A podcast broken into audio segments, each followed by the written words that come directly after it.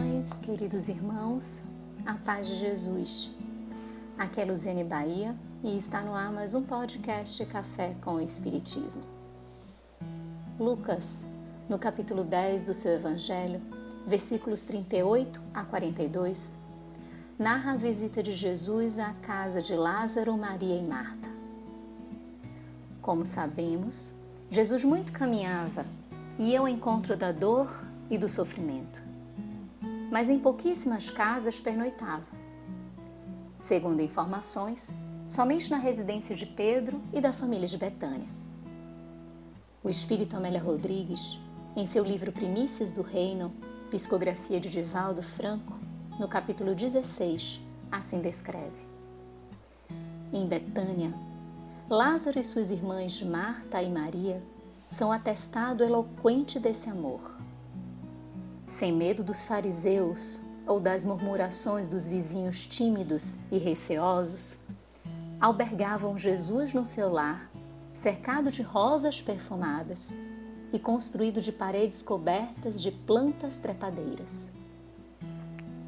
Em derredor, os cedros e pessegueiros em flor constituíam formoso postal, do qual se destacava a casinha cúbica de largo alpendre com colunas abraçadas por era verde escura. Amavam Jesus e diziam-no abertamente. Fizeram-no membro da família e recebê-lo em casa representava o engastar de uma estrela nas paredes domésticas. A benfeitora, no referido capítulo, que é intitulado A Família de Betânia, afirma que havia terminado as festas das tendas em Jerusalém e Jesus e os seus discípulos precisavam de repouso. Assim, o mestre resolve buscar auxílio na casa de Lázaro, sendo este o momento noticiado por Amélia Rodrigues, resgatando o Evangelho de Lucas no trecho já anunciado. Avisado por um discípulo que seguira à frente, Lázaro aguarda jovialmente o rabi e os seus à porta da casinha risonha e franca.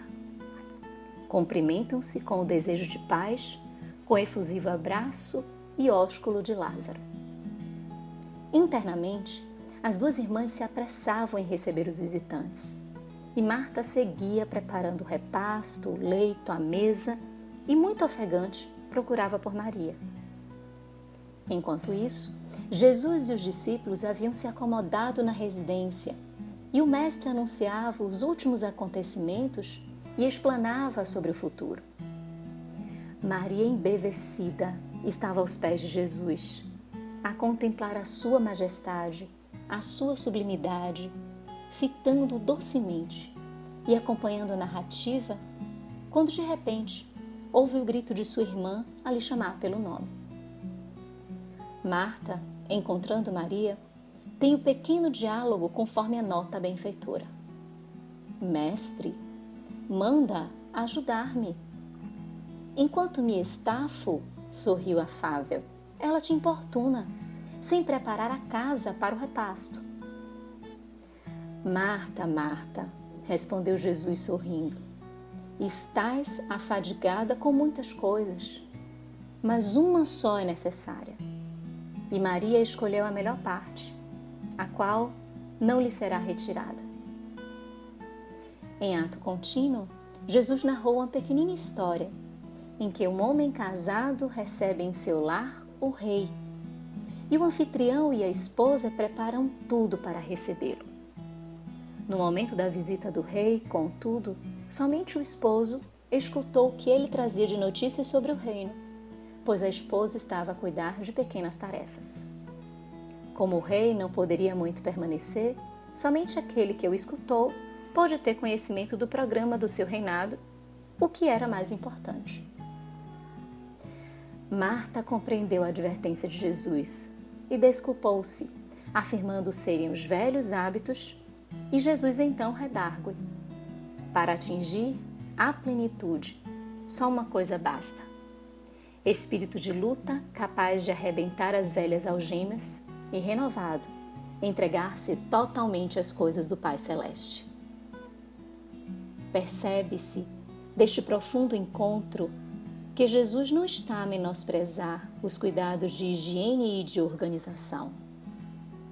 O Mestre está a falar de prioridade, de observarmos as situações que são mais importantes, sem que deixemos de cumprir as nossas tarefas menores.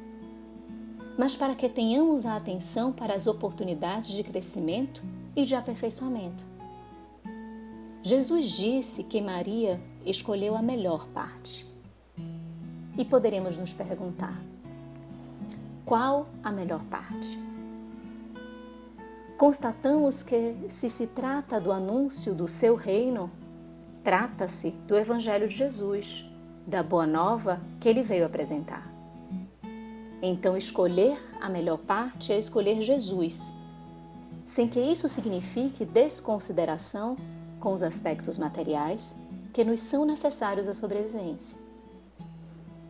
Nestes dias desafiadores que atravessamos, o que significa escolhermos a melhor parte? Escolhermos Jesus e o seu Evangelho, estudando e conhecendo, mas acima de tudo, vivenciando-o. É tempo do Evangelho de Jesus. Ele também vem constantemente aos nossos lares. Chega buscando atenção e pouso e o que tem encontrado? Como estão os lares familiares e os lares internos com a chegada do Cristo? Estamos escolhendo a melhor parte? O momento, portanto, não é de desespero ou de amargor, é de esperança e de fé. Não deve ser de desarmonia e violência, mas de crescimento e paz, pois termos Jesus nos nossos lares é abrigarmos a certeza de que nada nos acontece por acaso, de que tudo passa e que ficam as lições de amadurecimento e o amor que nunca se aparta de nós. Assim, sigamos, irmãos queridos, escolhendo a melhor parte, abrigarmos em nosso coração o nosso Senhor Jesus Cristo, pois Ele é o caminho da verdade e da vida. Diante das dores, a fé e a paciência, além da consolação de saber que a dor é uma mestra de libertação sobre nós mesmos. Diante da enfermidade, a coragem para o enfrentamento e superação, não duvidando do amparo dos bons espíritos.